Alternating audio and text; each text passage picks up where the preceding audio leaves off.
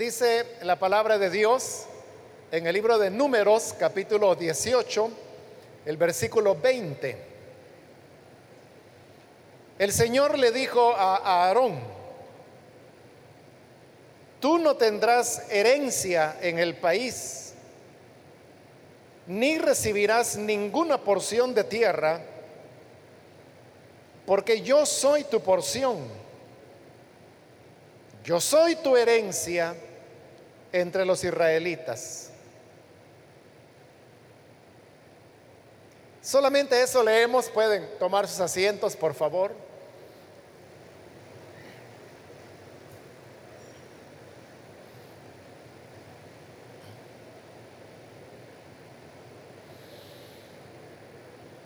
Hermanos, hemos leído este versículo del libro de números que reúne una serie de relatos y de normas que Moisés entregó al pueblo de Israel cuando ellos se encontraban todavía en el tránsito entre el monte Sinaí para poder llegar a la tierra prometida.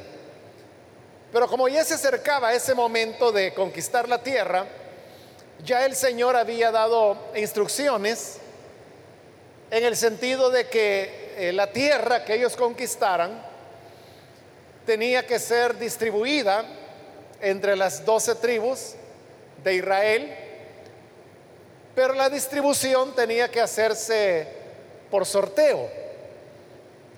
De otra manera, eh, todos hubieran querido tener las tierras más fértiles del territorio que el Señor les habría de dar, o las que tenían mayor cantidad de agua, porque la tierra prometida tenía, tenía de todo, tenía desierto, tenía eh, tierra para cultivo muy, muy buena, como la del Valle de Jordán, otra que no era tan buena, pero que se podía cosechar en ella. Estaba el mismo río Jordán, que era una provisión importante de agua estaba al norte el lago de Galilea, que no solamente proveía el agua, sino que además eh, ahí se podía desarrollar, y así fue lo que ocurrió, una economía basada en la pesca. Y habían otras regiones que eran eh, ya desérticas o montañosas, donde lo único que se podía trabajar era el tema de la ganadería y con bastantes limitaciones, ya que en esos lugares el agua eh, no siempre se podía encontrar de manera suficiente. Entonces la idea era que una vez la tierra estuviera conquistada, habría de ser entregada en sorteo para que así nadie dijera, a mí me dieron lo peor de la tierra o a qué le dieron lo mejor cuando ya se hizo la distribución de la tierra, efectivamente se hizo de esa manera, como el Señor lo había dicho. Ahora, la razón de entregar eh, un territorio para cada tribu, pues es claro, ¿verdad? Porque cada tribu iba a tener designada la parte del territorio donde podrían construir eh, sus casas, eh, y dependiendo el tipo de tierra, o podían o dedicarse a la agricultura, o podrían dedicarse a la pesca, o podrían dedicarse a la ganadería. Había tierras que eran muy generosas y se podía hacer ganadería y agricultura al mismo tiempo. Pero cada quien necesitaba saber cuál era la tierra, porque de ella iban a obtener su sustento. Entonces vea, todas las tribus de Israel recibieron una porción de tierra. El Señor había dado ya la instrucción que las tribus que fueran más numerosas habrían de tener más territorio. Y eso es lógico, porque a mayor cantidad de personas necesitaban más tierra para poder subsistir. Entonces eso ya el Señor lo había dicho, que las tribus más pequeñas, como por ejemplo la tribu de Benjamín, que era la más pequeña de todas, fue la que recibió menos territorio. Y en cambio la tribu de Efraín, que era la más grande, la más numerosa, es la que recibió también la mayor parte de territorio e incluso no le alcanzó lo que le habían designado. De como no le alcanzó, eso habría de ser años después.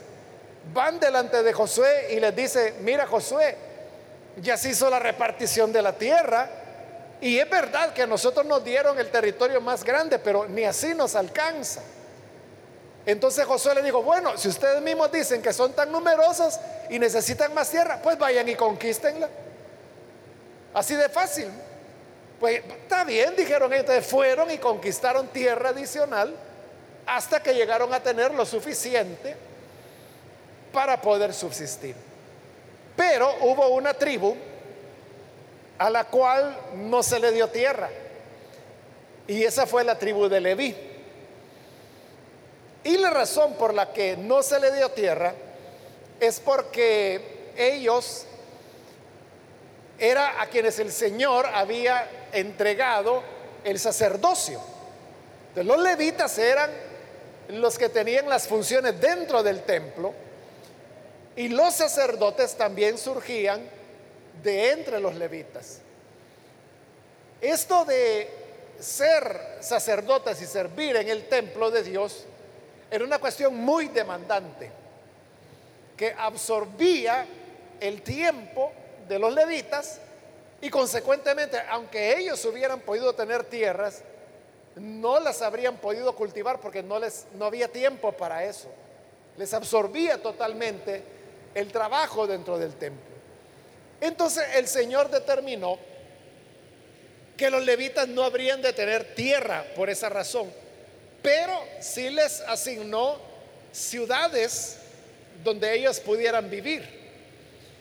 Y por eso es que se seleccionaron seis ciudades en el territorio de Israel y estas ciudades fueron entregadas a los levitas para que ellos vivieran ahí junto con sus familias.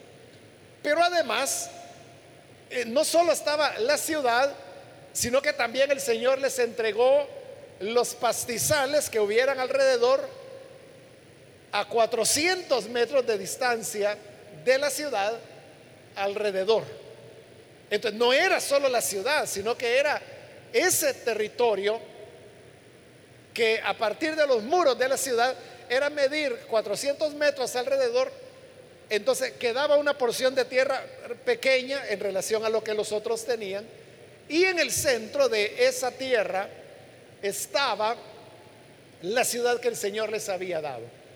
El Señor les dijo a los levitas que esa, esa tierra alrededor de las ciudades era para pastizales. Y los pastizales son para alimento de ganado. Como los levitas no podían cultivar la tierra, primero porque no la tenían. Y segundo, le expliqué que aunque la hubiesen tenido, no tenían el tiempo, el cuidado que un cultivo necesita. Entonces ellos se inclinaron más por el tema de la ganadería. Entonces su ganado se alimentaba de los pastizales que estaban alrededor de las ciudades. Así era como los levitas sobrevivían. Pero el versículo que ahora acabamos de leer es donde el Señor le está hablando a Aarón. Las palabras van dirigidas a Aarón, que era el sumo sacerdote en ese momento, pero obviamente que eh, la palabra no era solo para él, sino que era para su familia, para sus hijos, de los cuales uno de sus hijos, a la muerte de Aarón, habría de convertirse en el nuevo sumo sacerdote. Entonces, vean lo que el Señor le dijo a Aarón en el versículo 20 que leímos. Tú no tendrás herencia en el país, ni recibirás ninguna porción de tierra entonces vea, a todas las tribus, ya le dije, le dieron un territorio, le dieron tierra. A los levitas no le dieron tierra, pero sí le dieron ciudades con sus pastizales. Pero a Aarón no se le dio nada. Porque el Señor le está diciendo aquí bien claro, no vas a tener herencia en el país. No vas a recibir ninguna porción de tierra.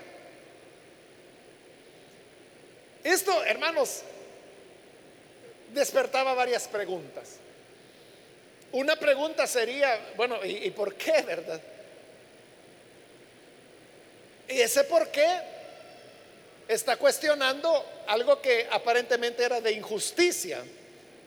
Porque todos, todos en Israel, incluidos los levitas, se les había entregado algún tipo de propiedad, algún tipo de patrimonio. Pero al sacerdote no se le está dando nada. Entonces uno diría, bueno, si a todos se les dio, ¿no es injusto que no se le dé al sacerdote? Esto sería como las preguntas que Pablo hace, no, del sacerdocio, sino que de los ministros del Evangelio, y más que todo de él, allá en Primera de Corintios 9, cuando él dice, entonces solo nosotros no tenemos derecho a comer, solo nosotros no podemos tener una familia. Algo así podía decir el sacerdote. Entonces, aquí todo mundo tiene herencia, todos tienen propiedades, a todos Dios les dio patrimonio. Y yo, que soy el sumo sacerdote, y obviamente a su familia, ¿verdad? No nos da nada. Entonces, no tengo derecho a comer. No tengo derecho a vivir. Es cierto que el sacerdote no iba a tener propiedad material, pero vea lo que el Señor le está diciendo. No recibirás ninguna porción de tierra porque yo soy tu porción. Yo soy tu herencia. Lo que Dios le está diciendo a Aarón es maravilloso, hermanos. Porque lo que les está diciendo es esto, mira, yo a todas las tribus de Israel les he dado tierra, les he dado aguas, les he dado las casas que ellos conquistaron de sus enemigos. Les he dado ganado, mucho del cual era botín de guerra que habían ganado. A los levitas les he entregado ciudades, ciudades que ellos no construyeron, pero yo se las he regalado. Sus pastizales. Pero a ti, Aarón, no te voy a dar ni tierra, ni aguas, ni ganado, ni ciudades, ni pastizales, porque yo soy tu herencia. Lo que a ti te correspondió es tenerme a mí. Entonces uno se podría preguntar, está bien, está linda la idea, ¿verdad? Que Dios es mi herencia. Pero ¿cómo voy a comer, verdad? Porque uno eh, no come del espíritu solamente. Dios había preparado dentro de los sacrificios y sacrificios eran y ofrendas de paz que los mismos sacerdotes ofrecían, cuando Dios les entregó las instrucciones a Aarón y a los sacerdotes de cómo debían ser estos sacrificios, también les dio instrucciones de lo que podían ellos tomar como sacerdotes. Y por ejemplo, si era un sacrificio, Moisés les había dicho que lo que era la espaldilla, lo que nosotros acá en nuestro país llamamos el lomo. Dependiendo lo que fuera, si era la res, era el lomo de la res. Si era un cabrito, era el lomo del cabrito. Si era un cordero, era el lomo del cabrito. Ese le pertenecía al sumo sacerdote. la ley decía que de todo lo que se sacrificara, la espaldilla o lomo, como le llamamos nosotros, y el muslo derecho del animal, eso era para el sumo sacerdote, para que él lo comiera. Pero entonces vea, era lo mejor de cada animal que se ofrecía. Porque cuando usted va a comprar carne, usted sabe que el lomo es, de lo más fino. Y el muslo es de, lo que más abundante carne tiene una, res, un cabrito, un cordero, lo que sea. Hasta el pollo, ¿verdad? El muslo es el que tiene bastante carne. Esa era la manera como Dios pensaba que los sacerdotes se alimentaran. Pero aquí viene el punto. Señor, pero ¿y qué pasa si un día esta gente se vuelve desagradecida y deja de traer sus sacrificios? No iba a tener de dónde tomar las partes que Moisés había dicho que le pertenecían a él y su familia y que Moisés dijo, esa es una ofrenda muy sagrada. No la puede comer nadie, sino solamente el sacerdote y su familia. Y si come alguien que no sea de la familia sacerdotal, morirá. nadie podía tocar eso más que el sacerdote. Pero cuando llevaban sacrificios, pero ¿qué tal si no lo llevaban? Ahí viene el punto. Y es que Dios nunca le iba a fallar. Dios no, nunca lo iba a desamparar. Entonces, aunque todos los demás tenían propiedades, tenían tierra, tenían árboles, tenían ganado, tenían ciudades, tenían aguas, tenían lagos, podían pescar. Pero el Aarón se le dijo, yo voy a ser tu herencia. Yo soy la parte que te daré a ti. El tener a Dios tenerlo todo. Porque el Señor es el que provee para todas nuestras necesidades.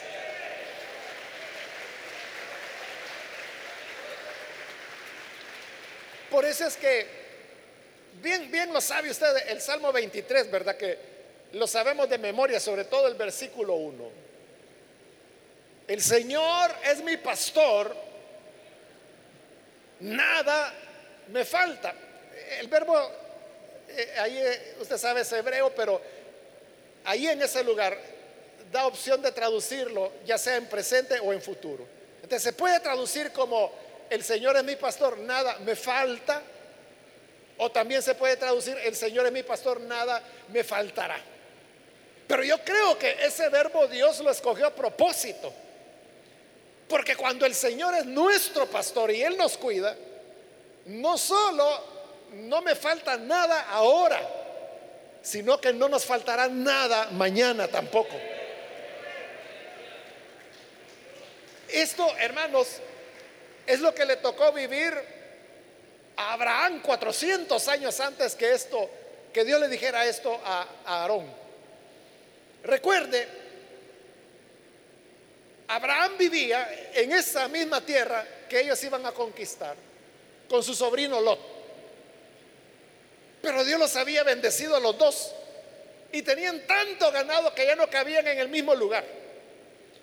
Entonces un día, porque Abraham se dio cuenta que los pastores de su sobrino Lot peleaban con sus pastores por la tierra y por el agua, porque ya no alcanzaba para los dos. Entonces Abraham le dijo, mira, esto no es bueno que estemos peleando, somos familia. Y le hizo esta propuesta. Mira, sobrino, escoge tú la parte de la tierra que quieras. Si tú te vas a la derecha, yo me voy a la izquierda. Y si tú te vas a la izquierda, yo me voy a la derecha. Escoge tú. Y entonces Aarón se puso a ver si se iba a la derecha o se iba a la izquierda. Pero se dio cuenta que a la derecha, ahí en el valle del Jordán, como le digo, eso fue 400 años antes que esto.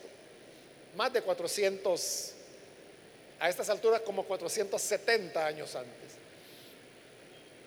Entonces vio Lot que esta era la parte más rica, donde había la, tierra más fértil, donde había más agua. Por eso se llamaba el Valle del Jordán, porque el Jordán pasaba en medio. Entonces ahí había agua todo el año, ahí no había sequía. Entonces Lot dijo, pues me voy a la derecha, me voy al Valle del Jordán.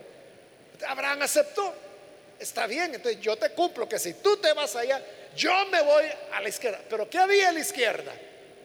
era la zona montañosa, donde escaseaba el agua, donde apenas se podía cultivar o no se podía del todo. No había árboles, era semidesértico ahí. Pero Abraham acepta irse ahí. Cualquiera pensaría que eso es una locura porque Abraham era riquísimo, tenía cantidad de ganado. ¿De dónde iba a sacar agua él para darle de beber a todo su ganado?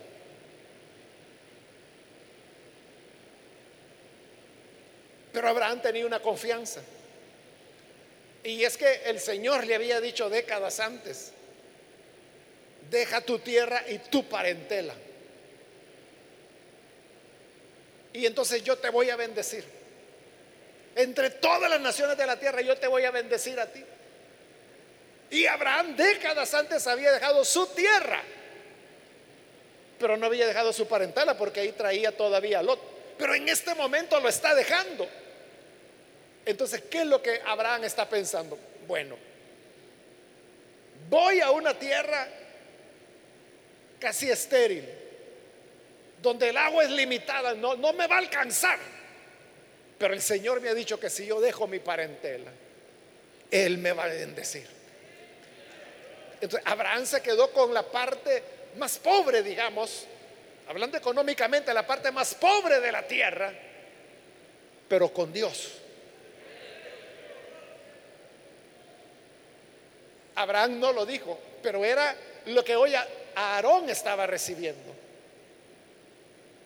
Es como que Abraham dijera, bueno, me quedo sin bosques, me quedo sin agua, me quedo sin tierra fértil. Voy a un lugar escabroso, pero el Señor es mi herencia. Él será mi posesión. Él estará conmigo. Y efectivamente así fue. Usted sabe bien la historia. ¿Qué ocurre con Lot, que se va a la parte rica, que se enriquece.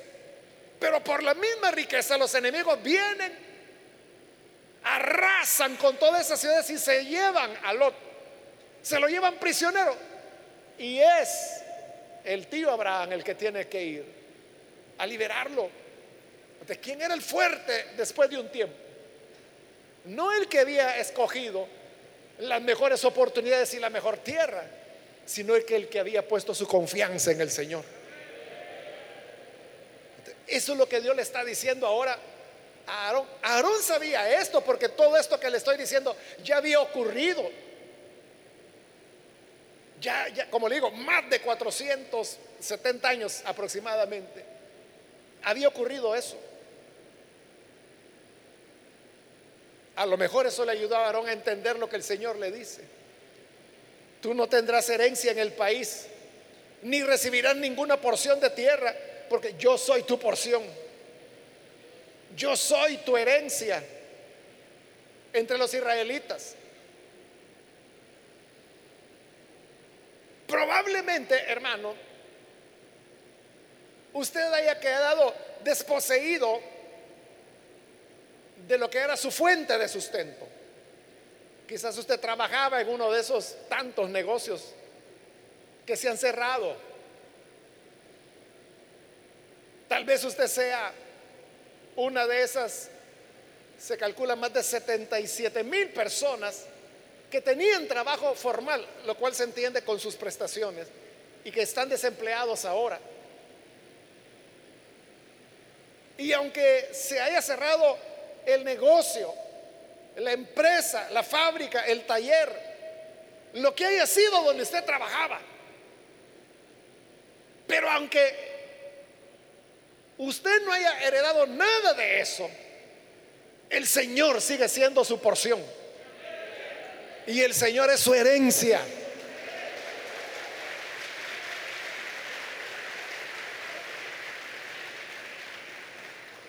Y si tenemos, hermanos, al Señor, esa es nuestra porción. Tener a Dios es tenerlo todo. Eso quedó demostrado con el caso de Lot, que él tenía tierra, tenía todo, pero usted sabe cómo terminó Lot. Él terminó viviendo en una cueva con sus dos hijas, lo perdió todo en la destrucción de Sodoma y Gomorra. Hasta la mujer perdió. Y en cambio Abraham, en las peores condiciones, con las menores oportunidades, Pero como el Señor era su porción, más lo había bendecido y lo había enriquecido el Señor. Por eso es que Abraham le dio regalos, grandes y ricos regalos a los hijos que tuvo. Pero a Isaac, que era el hijo de la promesa, le entregó toda la fortuna que él había recibido de parte del Señor, quien era su porción. Siempre, hermanos, es tener mejor al Señor. Cuando usted se ve en una encrucijada, donde le ofrecen un trabajo, pero donde usted tendrá que mentir, o tendrá que trabajar con producto de contrabando. Creo que fue en el periódico de hoy que, sale la noticia, hermano, es tremenda la cantidad de contrabando que hay en el país, de cigarros, de zapatos sobre todo, al menos en esas dos cosas se, enfoca la noticia que salía. Solo, hermanos, de tabaco, cigarros, de contrabando que entran al país, este reporte habla de 25 millones de dólares anuales en contrabando de cigarros. Pero también hay ropa y como le digo, sobre todo zapatos. Y ahí salen varias marcas que son de contrabando. a lo mejor a usted le va a tocar trabajar en un lugar así, donde le dicen, no, mire, venda. Y por eso venden barato. Porque como es de contrabando, entonces no pagan impuestos y entonces no, no están a los precios del competidor leal, que él sí paga los impuestos y paga empleados y todo lo tiene de acuerdo a regla. ¿Qué va a hacer usted cuando se ve en una encrucijada así? Eso es delito. Y usted sabe que como cristiano no puede estar participando de una actividad delictiva, pero es la oportunidad de trabajo que le ofrecen. Entonces, ¿qué? ¿La acepta o no la acepta? Trabajo con, con esto. Usted puede decir, es que mire, yo no sé, yo veo que el producto ahí entra a bodega, pero ¿cómo lo meten? Yo no sé, ese es asunto de ellos. No se haga loco. Usted sabe perfectamente. La gente se da cuenta cuando las cosas son bien hechas y cuando la gente está haciendo mal las cosas.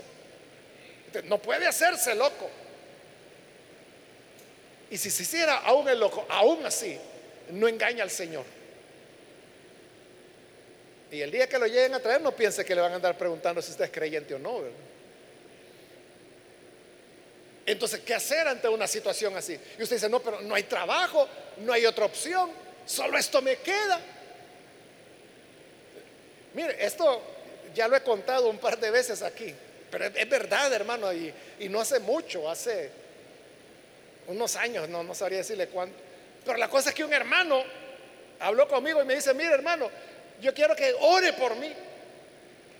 Está bien, le dije. Ore, me dice, porque mi trabajo es muy peligroso. Vaya, está bien, le dije, yo, voy a orar. Pero eso me lo dijo varias veces.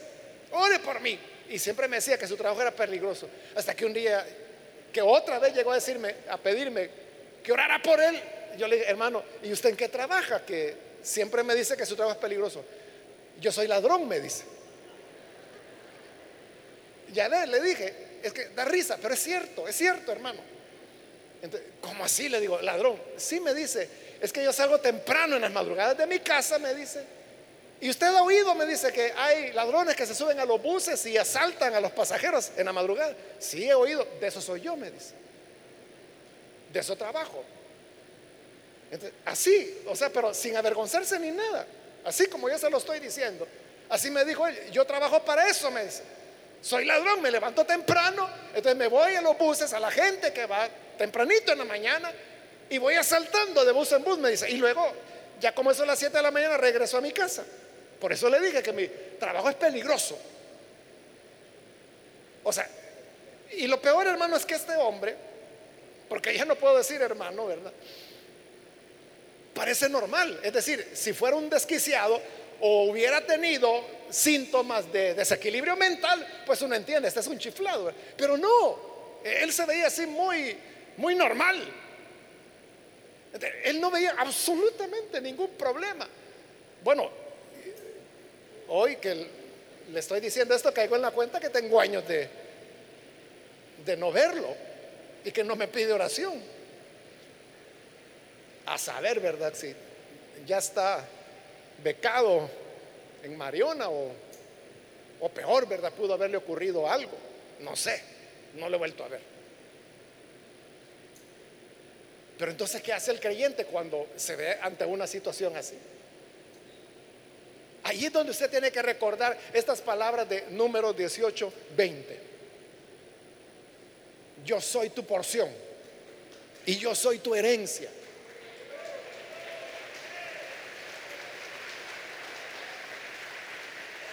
Lo más importante es tener a Dios y tenerlo de nuestra parte. aunque usted diga, es que el único trabajo que me sale es con esta gente del mercado, pero yo sé que ellos solo de contrabando venden. Entonces, vaya, dos opciones tienes. Una, te vas a trabajar con ellos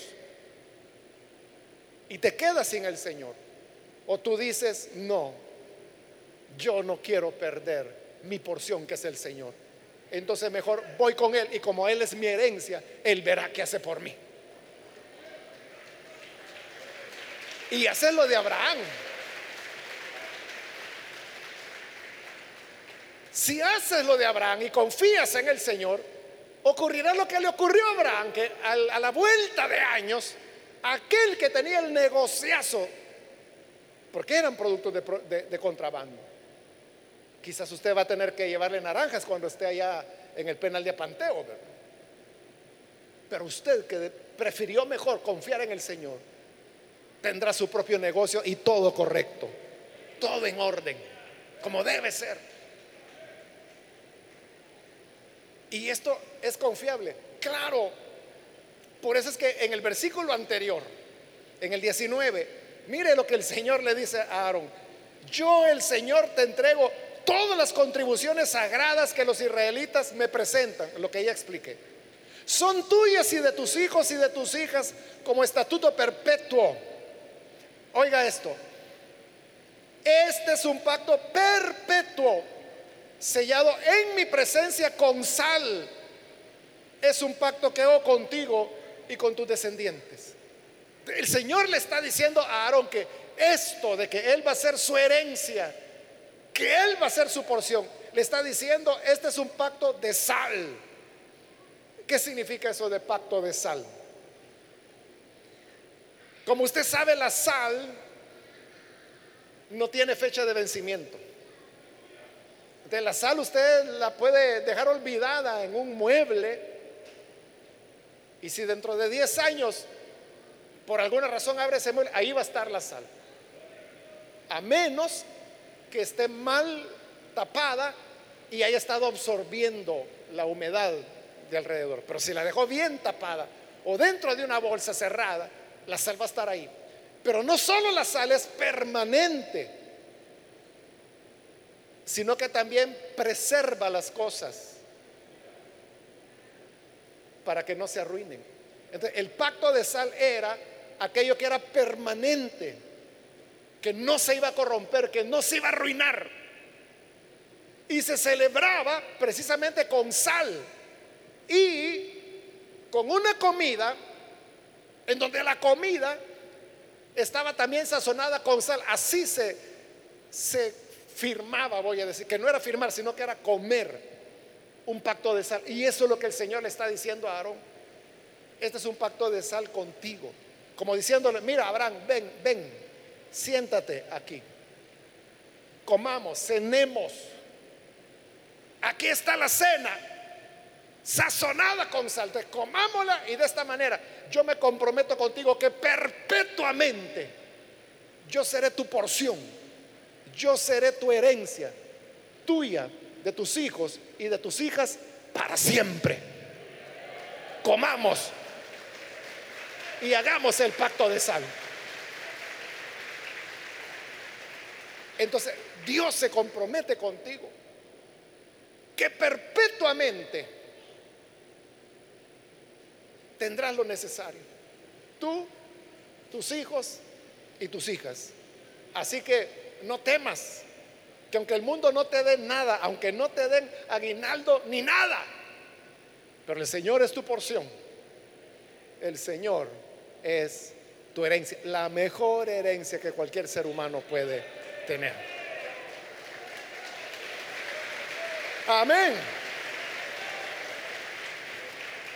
Cerremos nuestros ojos y antes de orar yo quiero invitar si hay con nosotros algún amigo o amiga que todavía no ha recibido al Señor Jesús como su Salvador, pero si usted ha escuchado la palabra del Señor y hoy desea dar este paso para recibir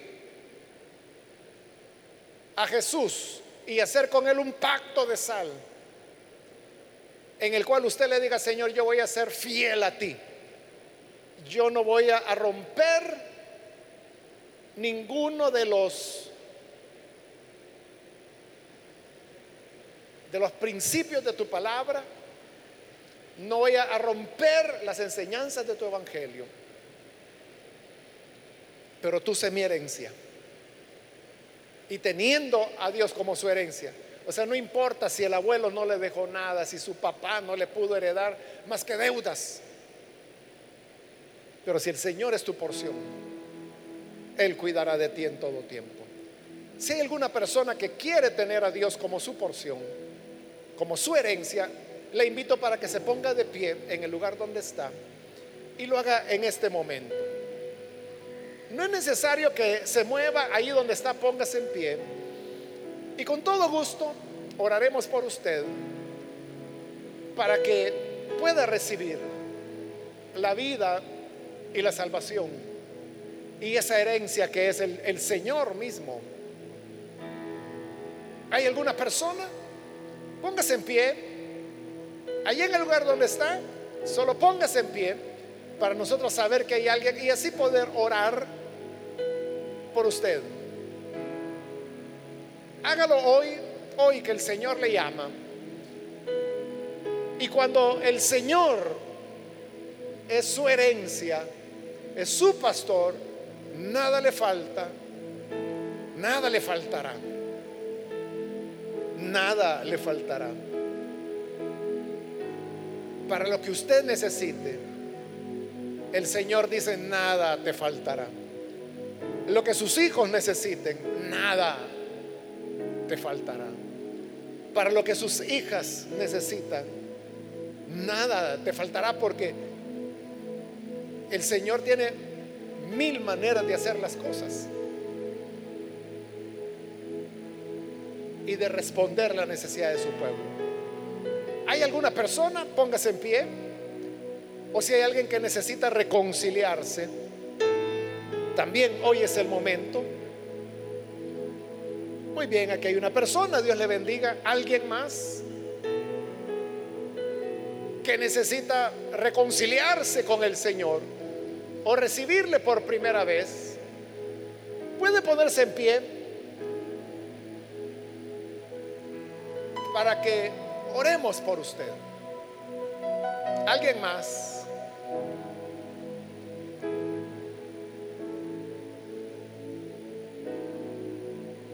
A orar por esta persona y hermanos, cada uno también digámosle al Señor, yo te recibo como mi herencia, como mi porción. Y el Señor será quien cuidará de cada uno. Padre, gracias por esta persona, como también aquellos que a través de radio, televisión e internet ahora están uniéndose a esta oración y recibiéndote a ti como el Salvador como nuestra porción, como nuestra herencia, que nunca nos falla y nunca nos falta. Aunque no haya uvas en las vides, ni higos en las higueras, aunque falten las ovejas del rebaño, nos regocijaremos en ti. porque tú eres quien nos da fuerzas, quien nos hace saltar de júbilo. Gracias, porque tú nos cuidas, nos sostienes y todo lo que necesitamos, tú lo provees. Y por eso, Señor, hoy confesamos que tu palabra es verdad y que tu fidelidad es cierta. Por Jesús nuestro Señor, lo agradecemos. Amén.